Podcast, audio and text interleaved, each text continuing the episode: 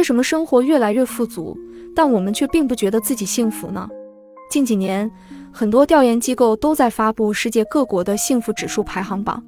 在盖洛普民意调查组织公布的2010年度调查报告中，日本的幸福指数是全球第八十一位。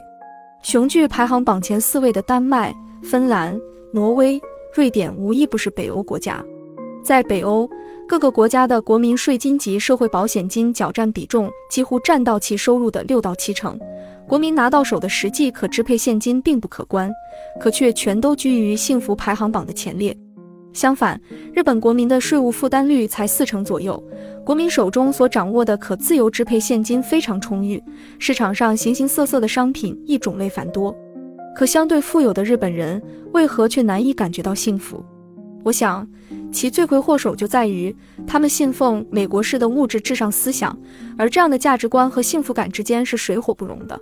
二零零五年，日本经济再次跌入泡沫时期。从那时候开始，我对于日本人所持的幸福观的理解产生了违和感。当时我刚刚开始东京和夏威夷之间两点一线的生活，一直在思考这种违和感是如何产生的。从二零零七年起，我真正开始了自己的两点一线生活，每年也有机会到新西兰、澳大利亚等幸福指数排名靠前的国家生活。我发现，如果人类依然运用过时的价值观去构建自己的生活方式，就会越来越难以感知幸福的真谛。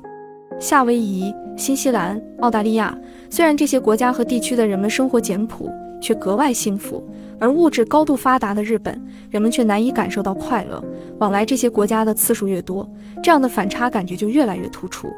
就个人而言，其实我对物质的占有欲，比如一定要开名车之类的欲望，一点也不强烈。在刚刚开始双城生活的时候，我还在嘀咕，是不是只有我一个人才有这样的违和感？是不是因为夏威夷的价值观本身和其他地方的不一样，我才会变成这样？但现在我发现事实并非如此。让我抱定这种想法的决定性因素是2007年的美国次贷危机。有消息称，近几十年来，美国人的住房面积以每十年百分之二十的增速不断上涨。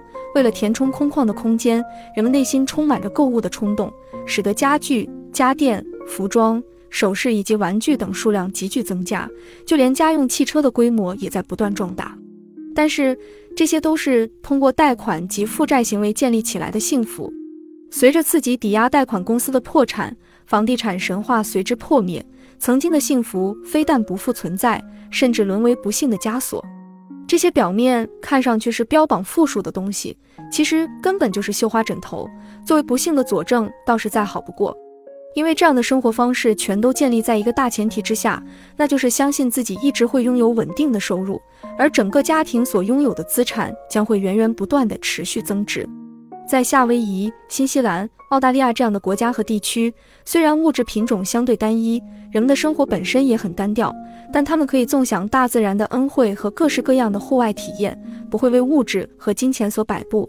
他们将生活重心转移到精神享受与切身的体验之上。我越来越确信，这些看上去乏善可陈的生活，其实是静水流深、简朴之中蕴含着更为丰富的质素。